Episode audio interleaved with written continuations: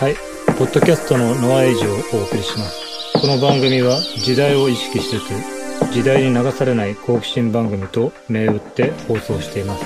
語り手は堀江のりしか。聞き手はなゆたでお送りします。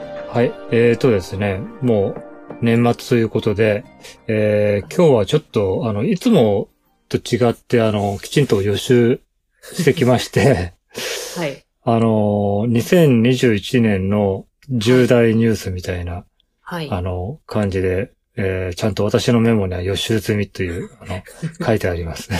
はい。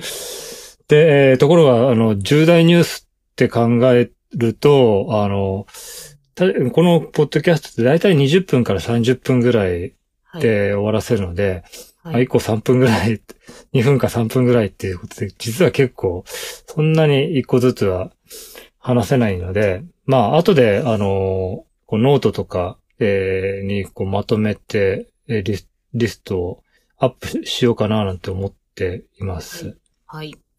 で、ちなみに、えー最初に伺っておきますと、なえたさん、なんかこう、まあ、時事、時事ネタで今日は行こうと思ってるんですけど、基本的にね。はい。何かそういう、今年の一番こう気になるニュースってあります？今年、印象に残ってるものとか。印象に残ってるもの。ああ、私ちょっと災害じゃないですけど、はいはい。あの、電車の、ええええええ。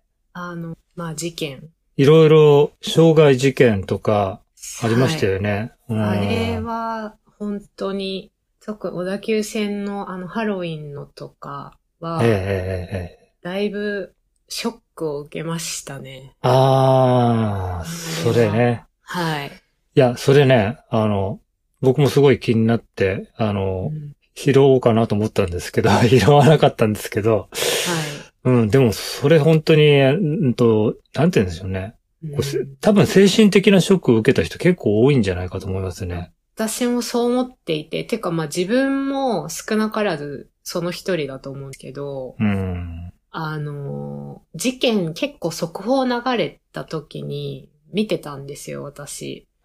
テレビをたまたま。で、あの、ツイッターの投稿の結構生々しいビデオとかが結構流れてて、ええいやもう、ほ本当にショックでしたね。なんかもう命がけで逃げる人の様子とかが、なんかリア。ルにその流れてたんで、ちょっと良くないんじゃないかって思いましたね。まあ、そうですよね。そう、あれがもう全国放送で流れてるって思うと結構子供とか、なんかほんとトラウマになるレベルだと思う。うんうんうん。私は感じて、うん。すごいショックでしたね。確かにうね。んで、また、あの、この、なんていうんですかね。うん、結構連鎖反応になっちゃいましたよね。そうですよね。うんそれ、やっぱり、うん、なんか、影響があると思うんですよね。そういう映像を流したってことも含めて。はい。そうですね。うん。ちょっと、そのメメディアの力みたいなところも感じつうつ、んまあ、なんか、ショック。そうですね。なんかあの、なんていうのかな、そあの、そういう、ほ本当はやろうと思えば、はい。あの、できることだ、今までもうでき、できたことだったんですよね。こう電車の中で事件を起こすなんてことは。でも、そんなになかったはいことなので、はい。ある意味、あの、なんていうか人々の、まあ、良心っていうか、犯罪者の良心っていうのはあるかどうかわかんないけど、はい。うん、まあ、し普段は結構眠ってるわけですよね。そうですよね。今まで、それが、うん、ニュースによって帰ってはい拡散していくという。うん、そうですね。まあ、あれは本当にショックでしたね。なるほど。はい。いや、まあそういうことを思うんですね。なんか含めて、こう、目に見えない、えー、影響力っていうのを、こう、いろいろ、まあ感じたんですよね。うん。うんで、それがあの、僕が今日、あの、えっと、今年の重大ニュースっていうので、なキーワードにししたいなと思ってるのは、あの、災禍の否認という言葉なんですけど、災禍ってのは災い。はい。まあ、災害の際と、あと、コロナ禍っていう言葉が結構定着し,、して、はい。あの、コロナ禍の禍ですよね。これ、う、はい。えー渦じゃないっていう、よく 言われる、あの、はい山水じゃないよっていう方の、こう、はいま、災いの方のね、はい。禍なんですけれど、はい。まあ、それがある、あるんだけど、はい。えーまあ、あたかもないかのように、えーする、過ごしていくっていう、これはあの、精神分析であの、否認って言うんですけれども、はい。うん、よく精神分析って抑圧とかってね、言葉がはい。使われることが多いんですけど、まあそれは、あの、何かショッキングな出来事に向き合いたくないためにそれを忘れちゃうんです。本当にこう無意識の方に追いやっていくうんんですけど、はい。まあそれを、それも多分ね、まあさっきのこう精神的なショックから私たちは身を守るために、はい。うん、まあなるべく考えないようにしようってこともあると思うんですけど、はい。この否認っていうのはまた、それこから一歩進んで、はい。もう、もう現実にそこにあって目に見えていても、はい。ないかのように、うんえー振る舞っていくっていうやつなんですね。はい。うん、で、これ僕の、まあ、専門のこの姿勢学の方では、よくあの、死の否認っていう言葉がで使われるんですけど、はい。まあ人は誰でも死ぬんだけども、でもはいそれをこう、認めようとしないっていう、まあそういう使い方をするんですけどね。うん。はい。うん。まあそんなことをちょっとキーワードにして、えー10個はい。上げていきたいと思います。はい。で、大体あの時間順で、あの、昨日一生懸命いろんなあのニュース関係のサイトとかを予習して、えっと、大体時間順なんですけど、なのではい思い出しながらって感じですね。はい。えっと、まずね、今年はすごくふ節目の年だったんですけれど、ね2021年なので、まあ、10年前に東日本大震災が起きたというはい。ことですよね。はい。で、これが3月11日で、はい。で、9月11日は、この20年前に、えーアメリカで同時多発テロが、まあ、起きたと。はい。まあ、そういう節目の年だったなと、あの、思いますね。うん、どちらも11日で、はい。なんかこう、うん、記憶に刻まれると。うんうん、で、で、この、まあ、あの、同時多発テロの方は、あの、アメリカがこう、アフガニスタンから撤退して、えーあっという間にこう、タリバン、えーという勢力が政権を掌握してしまったんですよね。はい。はい。でそうすると、今までのこの20年間の戦争ってのは何だったんだろうっていううん。ことを、まあみんな、こう、思わされてしまって、はい。で、アメリカ国民は、でもそれで良かったみたいな感じのことで、こう、一応受け取りたい方なんですよね。うー。うんん。つまり、あの、今、いつまでもずるずるずるずるやってるのは良くない。あの、あの、軍がこう、いるのは良くないと。はい。うん。まあ、おお金もかかるし、はい。うん。まあ、その兵士も、まあ、いろいろと、ええまあ、傷を負ってるわけですよね。で、ところが、うん、私は、これも、あの、NHK スペシャルがきっかけで、ええここまで深刻なのかっていうことが分かったんですけど、はい。まあ、アメリカ政府が、こう、同時多発テロの、まあ、なんていうか、容疑者っていうか、実行犯たち、えーがですね、うん、まあ、まあ、サウジアラビア人たちばっかりなんですよね。はい。まあ、アフガニスタンでもイラクでもなく、それについてのサウジアラビアの関与を疑うべきだったのに、はい。まあ、要要するにいわゆる軍事的なにはパートナーなわけですよ、サウジアラビアってね。あなので、まあ、そのままこう目をつぶっていたことが、まあ、原因なんじゃないかっていうことを、こう遺族たちが、まあ、すごくこう、あの、問題にし始めて、まあ、ずっと訴えてるんですよね。あ。ええはい。その真相究明をね。はい。うん。まあ、そこら辺がすごく、あの、これからどう、どうなっていくんだろうって、このままなんか、こう、うやむやにししてしまうのかなっていう、あの、はい。それもだから、最下の否否認っていうふうに思いました。うん。うん。で、もう、あれですよね、同時で上がってると20年前だけど、でも、やっぱり覚えてますよね。はい。覚えてます。うん。あれが、要するに防げたのに防防げなかった、防がなかったみたいな。で、その後ずっとじゅ戦争をね、世界中が巻き込まれて戦争してしまったという。うんまあ、というわけで、あの、ウィキリークスの、このイラクとアフガニスタンのね、あの、情こえー秘密情報を、まあ、流したと言われる、あの、ジュリアン・アサンジさんはもう、10年ぐらい拘束されてるわけですよね。うん。今、今、イギリスなんですけど、もともとはなんかこう、スウェーデンで性犯罪に関わったとか言って逮捕されて、そのままずっとこう拘束されて、今イギリスで、あの、今度アメリカに引き渡されることにななったんだけど、まあ、アメリカ行ったら175年の、えー懲役の休憩がもうすでになされていて、はい。まあ、とにかく絶対出さ、外に出さないというう、んそういう蓋をしようとしてる感じ。ですねね。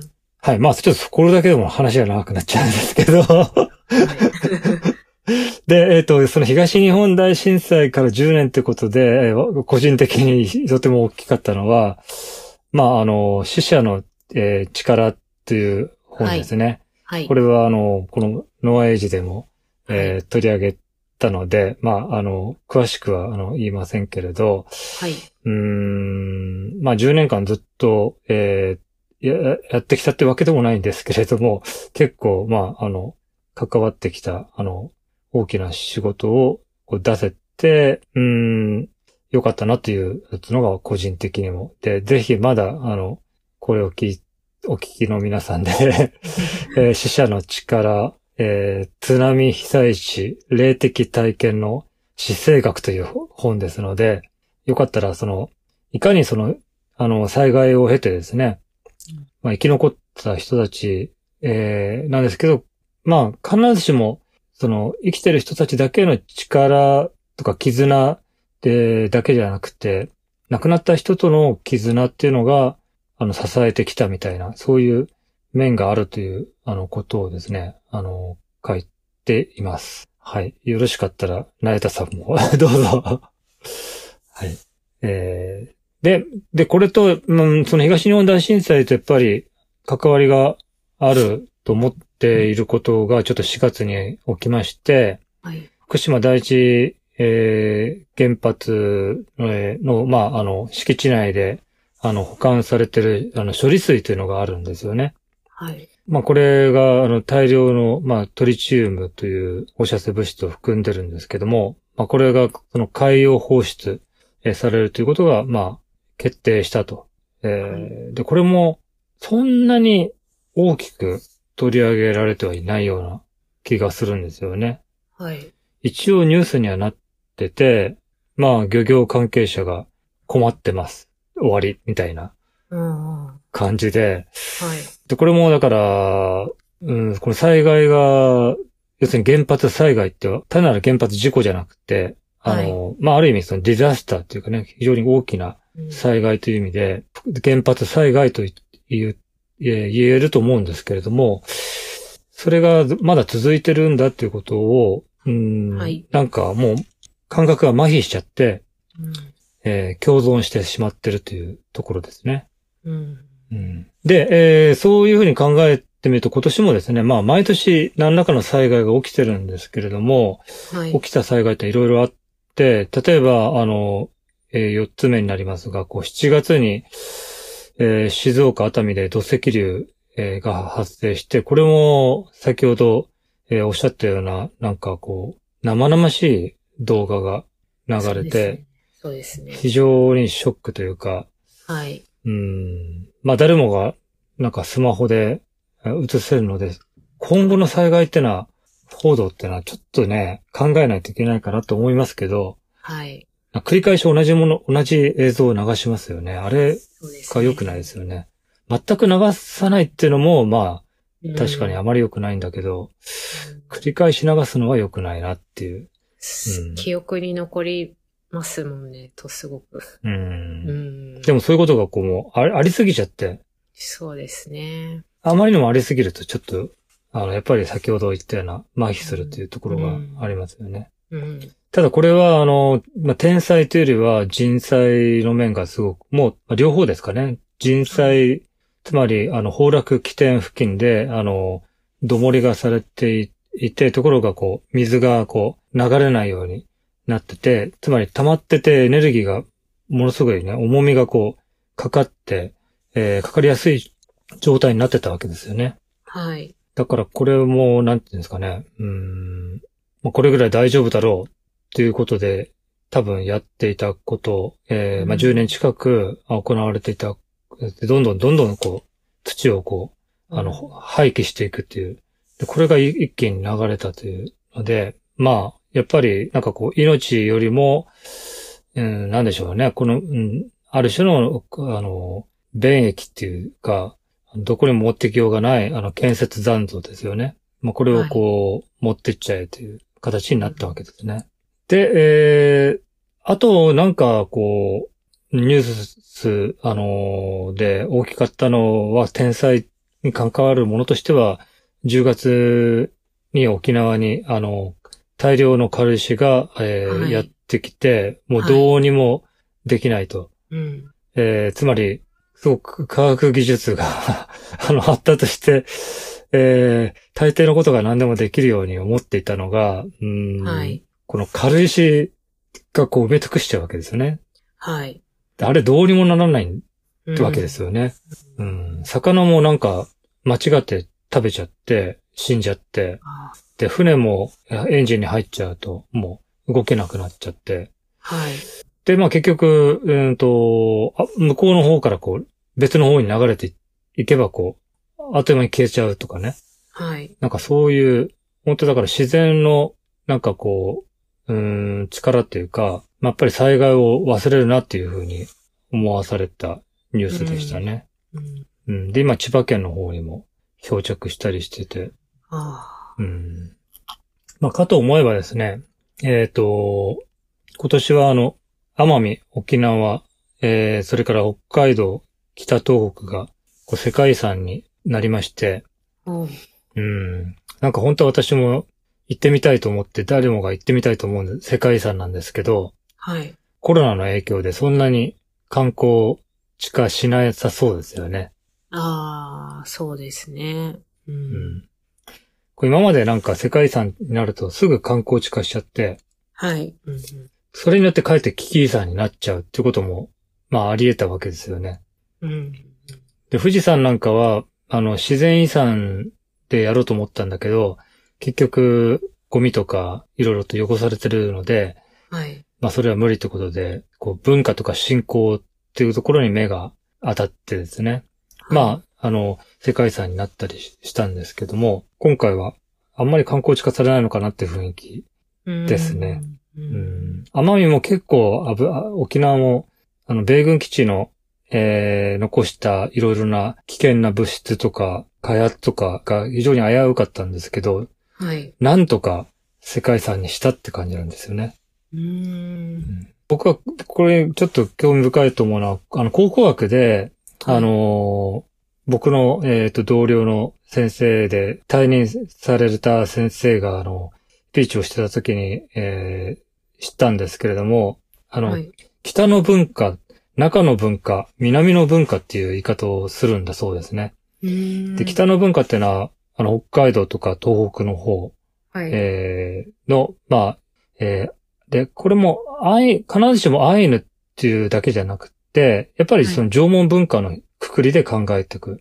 うー。うんん。で、南の方もやっぱり独特な文化があって、で、この中の文化っていうのが、やっぱりちょっと違ってて、はい。うん。で、この、そ、そ、その視点から見ると縄文時代っていうのは、実は、えっ、と、中の文化の方が、こう、弥生時代に入った後も、続いてたんだっていうふうに。にも考えることができるんですよね。ああ。だから日本はなんか、こう、一つというよりは、あの、こう複数の、こう、層みたいなのがあって、はい。うん。で、中の文化とちょっと違うんだっていうことを、なんかこの世界遺産で認識させられたっていうあところですかね。うん。結構、すごい興味深いですね。うん。で、あの、あ、僕、そのね、地元が、えっ、と、か関東なんですけど、あ。はい。あの、関東で、あの、利根川って川があるんですよね。はい。でこれ、利根川の語源って何なのかってわかん、わかんな、わかってなくって、はい。でも、利根ってのは、こう、アイヌ語で川っていう意味があるんです。ああ、そうなんですそう。だから、アイヌ語起源っていう言い方はしないんだけど、そういう説もあって。で、結構いろいろあるあるんですよね。だから、あの、なんだろう、今はアアイヌっっていうにすごく特殊な、特定の、えーえーと、人たちって見てますけど、もしかしたら、まあ、ここら辺もね、こう、え映像とか呼ばれたわけですよ。あの、京都から見ればね。はい。つまり、そんなに区別ができなくって、はい。うーん、まあ、結果的に中の文化がか拡大したから追いやられたっていう、だけなのかなとうーん、なるほど。うん、まあ、そういう見方も、あの、できるかもしれません。はい。まあ、そんなことがちょっと、世界遺産ってことで考えました。はい。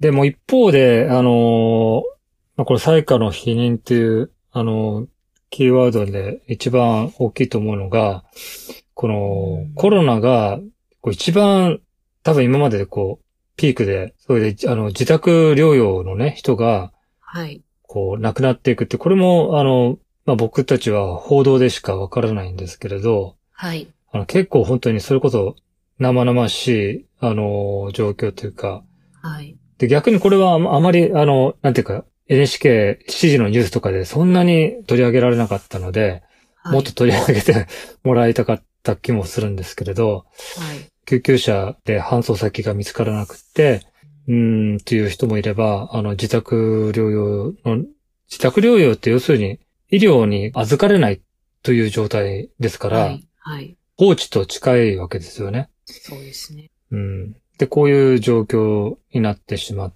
たという、それが、えー7月、8月と続いたんですけれど、はい。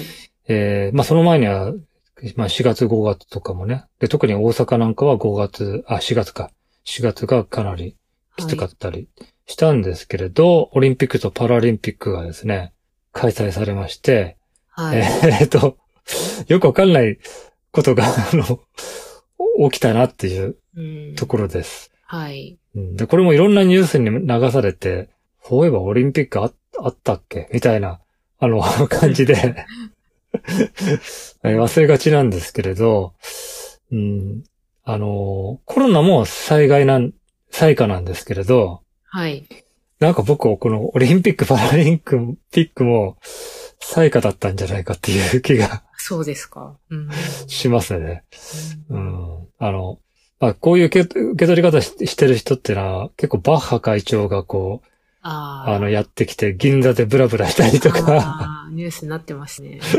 ああいうのをこう見てて、来なくてもいいのに、あの、わざわざ来て、オオンライン会議でも済むのに、わざわざ来て銀座でこうブラブラしてる バッハ会長とか、あの、よくわからない。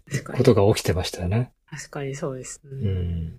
でこれはだから、一番この、今年の象徴っていうか、なるほど。うん。なんか、災禍の否認っていう、つまりコロナえーの患者が起きて、まあ死者もね、もうすでに、えー阪神淡路大震災を超えて1万人以上亡くなってて、だけどオ、オリンピックをやる。で、やる、やるためになんかこう、あまりこう対策を、えーきつくしなかったりししてみたりとか、で、飲食店だけ、なんか営業、あの、お酒を出すなとかですね、営業時間をこう短くしろとか、はい。なんか、どこ、やってる感を出すための対策しか取ってないという。ああ、なるほうん、この with コロナっていうね言葉も、ある種のじ、あの、流行語だとは思うんですけどね。ど。はい。うん、これが、そうですよね。危険なことが起きてても、えーそれをこう、直視してしまうと都合が悪いので、はい。ない、ないかのようにしようと。うん。うんで、まあ、命、えーよりもですね、うん、うん、なんかそういう様々な、えーえー経済的な利益とかが優先されたんだけど、はい。結果的に無観客になってしまって、はい。で、まあトヨタなんか、あの、スポンサー、なんていうの CM ですかね。はい。そういったことをこう、えー出さないっていうことになって、あの、はいうん、かえって今年じゃないくて、来せめて来年な方がまだ良かったんじゃないかとうん。思いますけど、IOC の都合でこう、来年だともうふ冬のオリンピックも重なっちゃうということで、なるほど。無理やり今年やったという。はい。で、これだと、まあちょっと私がちょっとつなが、つながるかなと思っているのが、名古屋の、まあ、入管、えーに、施設に収容されていた、そのスリランカ人の女性が、まあ亡くなったわけですけれど、えーこはいう治療をきちんと受け入れられずに、まあいろいろと虐待に近い暴言などもですね、えー吐かれたり、拘束された状態で、まあ亡くなったということで、ずっと問題になってたんですけど、はい。局長らが処分されたっていうのも結構これも重要なニュースだなと思ってるんですね。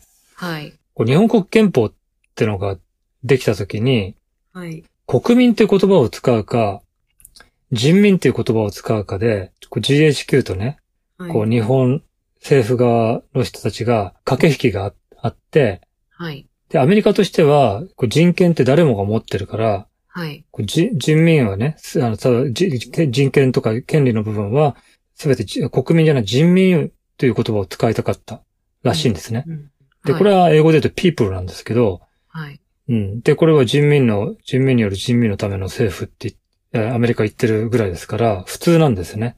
はい。ですけど、あのーいや、ピープルだけは勘弁してくれっていうふうに、日本側が言って、あの、まだ、こう、日本人はそこまで言ってないんだっていう、あれよくわからない。で、これはあの、天皇がいて、天皇の親民っていう言い方をずっと戦前までしてたんで、はい。で、それで、あの、まあ、あの、人民じゃじゃなくて国民にしてほしいと。その結果どうなったかっていうと、外国人には権利が、あの、保障されてるんだろうかっていう疑問が、疑問の余地が出てきてしまったんですよね。はい。で、その後、あの、まあ、いろいろ憲法学的ないろいろあって、その、この人権という概念の性質からして、これ外国人にも当然当てはめるような、あの、法令にししなきゃおかしいでしょうっていうね、解釈の方が、はい。まああって、いろいろと法律の国民ってなってることによって生じる、その穴とかを埋めるようなことはなされてるんですけれど、はい。えーまあそれはよく右翼の人たちが生活保護なんかするなというふうにこう言ったりしてるんですけど、それはやっぱり本当に困窮してる人はうん外国人であっても関係なく保護しなければいけないとはい。いうふうに、あの、もう人権なので、なってるんですね。ところが、まあ、あの、この日本は国連からも再三指摘されているように、この外国人をこう、収容した施設で、まあ、えとにかくこう理由もよくわからないまま長期間ずっと収容して、こうはい。自殺をする人とか、まあ、病死する人とかが、こう相次いでいて、はい。で、ある意味、こう日本の中に強制収容所が存在してたわけですよね。あで、これが、あの、で、ずっと、あの、そういうこと、事件が起きて、えー訴えがあっても、えーこう処分されるってことは、まあ、まあ、あまりなかった、あの、全くなかったのかどうかっていうのはちょっと調べてないですけれど、ーはい。ほぼなかったのが、これ処分されたっていうのはすごく、ああの、大きくて、あ、なるほど。で、これもなんか私たちが、こう、外国人の命とか人権とかっていうのは、うん、あまり考えないです。あの、普通に生活してるんだけど、隠れたところで、そういうことが、ほとんど、そのですね、ナチの強制収容所のような状態、まあ、そこまで毒ガスで殺すことはないと思いますけど、でも、こう、じわじわと、殺していくような、あのう、ん処遇っていうのはなされてるっていううん。ことですよね。これが、なんか明るみに出てくのかなと。うん。うん。そんなことを思いました。はい。で、あと二つです。えっと、で、九つ目は、真鍋淑郎先生がノーベル物理学賞を受賞して、まあ、彼は日本ではね、研究が好きにできないってことで、アメリカに渡ったので、はい。これを日本人の手柄のように言うのもどうかと思うんですけれど、はい。一応、あの、ニュースですごく騒がれたので、はい。あの、取り上げて、えー、見たいと思うんですが、はい。まあ、これがあの地球温暖化をですね、あの、科学的に予測したということで、はい。まあ、すごく、あの、もう先見の明が、まあ、ありすぎるぐらいあったわけですよね。で、これは、うんと、彼は日本でも、えっ、と、やって、研究はしてたんですけれどもはい、どうしてもこう、あの、やっぱり集団主義なので、あの、思うようにこう研究が進まないっていうことで、で、かえってそれによって、えー、まあ、今日すごく大きな問題になってる、まあ、温暖化っていうことが、あの、まあ、あの、科学的にこう突き止められたと。はい。で、それがすごく大きい。で、この温暖化ってのはやっぱり、こうじわじわと起きている、まあ、災禍なんですよね。はい。うん。で、これも、だんだんなんか温暖化温暖化って言われると、ぱり慣れてしまって麻痺してしまうんうところがあって、もっと災禍と共存していて、災禍が進行中なんだけれども、なんかあるんだかないんだかわかんない。はいそんな感じで、こう、生きてて、たま、たま、うん、洪水が起きたりすると、えー、あ、これはちょっと入れてなかったですけ？ど、ヨーロッパで、あドイツとかですごい大きな洪水が起きたりしましたよね。はい。うん。でそういうことが起起きると、えー思い出すんだけど、すぐいろいろな他の出来事でこう忘れていくという、それをこうなんか、だましだましやってる感じがあ、あるんですよね。で、それの、まあ最後の締めくくりとして、あの、持ってきたのが COP26、あ、COP26 ですね。はい。で、これが、あの、日本のニュースでは、こう成果が強調されて、こういう成果が得られました。あそういう見出しが多多いですね。はい。うん。で、ところが、うん、まあ僕はこれは、まあ失敗だったんじゃないかっていうふうにうん思うところもあり、また、会議中に議長が、こう涙を流してごめんなさいと。でもこれを全くゼロにしてしまうわけにいかないんですと言って、こう譲歩したという、えー部分があって、やっぱりこれすごいとんでもない失敗だったんじゃないかというふうに思ってます。うん。で、これな、何が一番良くなかったかというと、はい。あの石炭火力ですよね。うんで、これ日本は、あの、えっと、今回も化石賞っていうのを受賞して、要するに一番この温暖化をこう食い止めるのに、えー後ろ向きで化石燃料にこうしがみついている。はい。そういう国だというふうに言われて、この中国もですね、えっ、と、首脳は出席しなかった。で一番、まあ、あの、石炭をですね、あの、使ってる、国なんだけど、出席しなかった。えーそれから、まあ、この石炭火力の削減も、通知を目標として設定して、こう、廃止するっていうことを強く、あの、打ち出すのではなくて、削減することを努力目標にするという程度で終わってしまったわけですね。はい。で、これは、あの、言い方を変えると、使い続けるっていう意味ですね。まあ、文言としては、各国に廃止の加速を求めるってことなんで、求めるだけで終わってしまって、えー廃止をいつするのかとか、うーん、なんかそ、その廃止をしなかったら、どういう、まあ、不利益が、あの、まあ、制裁としてね、はい。下されるのかという、そういうところまではまあいかなかったわけです。で、はい気温上昇についても、ニュースなんかではもう、温暖化は確実だという言葉に変わったとかいう、そ、そこがなんか、やたらと言われるんですけど、そんなのはまた当たり前で、この1.5度に、えーまあ、気温上昇が1.5度に抑える努力を追求することを決議するという、すごく、あの、努力しましょうだけでもど、あの、弱まってしまうんですけれど、それを追求するっていうにちょっとまたワンクッション。だから追求できたらいいけど追求できなかいかもしれないね、みたいな。はい。で、そうすることを決議するなんで、うーんと、またなんかすごく弱いっていうか、はい。だからね、各国集まって、で、特にこう被害に遭っている国の人たちは非常に憤り、まあ悲しんで、えーいたわけですね。はい。で、えーグレタ・トゥーンベリーさんが、まあ、ブラブラっていう風に言うんですけど、英語で、たわごとっていう風に訳されてましたけど、よくここ言葉を省略するときにね、なんとかかんとかって日本語で言うときに、あの、英語ではブラブラって言ったりするんですけど、はい。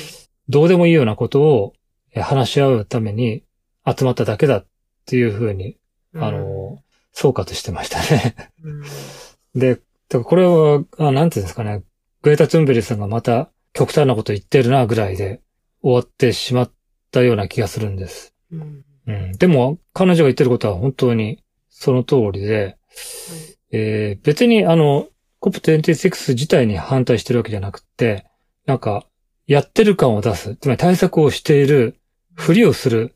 けど何も、えーできていないし、何もできないことが、なんか COP26 で、今回まだまだと見せられてしまった。はい。でもこういう、なんていうか、危機意識があまりメディアで流されなくて、あの、なんか成果が強調される。で、これ、オリンピックとかコロナ対策についてはいろんな人がいろいろと、あの、批判をしてるんですけど、これに関してはあんまり批判する人がいないんですよね。非常に深刻なんですけれど。はい。はい。え、で、これで、あの、10個 終わりました。はい。すいません。あの、成田さんずっと、うん、うんで、うなうあの、相槌ばっかり打たせてしまって。いいねはい。結論としては、なんかうん、2021年は最下の否認ということで、はい。こう、現実にそこでこう、あの、災いが起きていて、しかも、こう、科学的にきちんとこう、知的に認識されているのに、認めようとしない。うん。なんかそういう年だったという、すごかったですね。なるほど。うん。はいまあ、多分次回はもうちょっと明るい。あの、これがね、年末の総括のポッドキャストなので、新年はもうちょっとね、明るい話ができたらいいなと。はい。まあ、これもなんか否認じゃないかと言われる。かねないんですけど、あの、そう去年、去年の自分から怒られるということが 来年起こるかもしれないんですけれど。いかがでしたか？ちょっと、こ の今日の話は。うんまあ、そうですね。やっぱり、まとめてみると結構自然災害起こってたなっていう。まあ、いろいろなことが起こりすぎるという、そうですね。うん、現実に向き合わなければいけないんだけども、そこをどういうふうに向き合いたくないっていう人たちも気持ちもわかるし、はい。その塩梅が、まあ、僕なんかも情報発信する側としてはすごい難しいところですね。うんリスクを煽るなって怒られたりするんですよね。はい。というわけで今日は 重いポッドキャストになってしまいましたけれど、えー最後まで、えーお聞きくださった方、えーありがとうございました。ありがとうございました。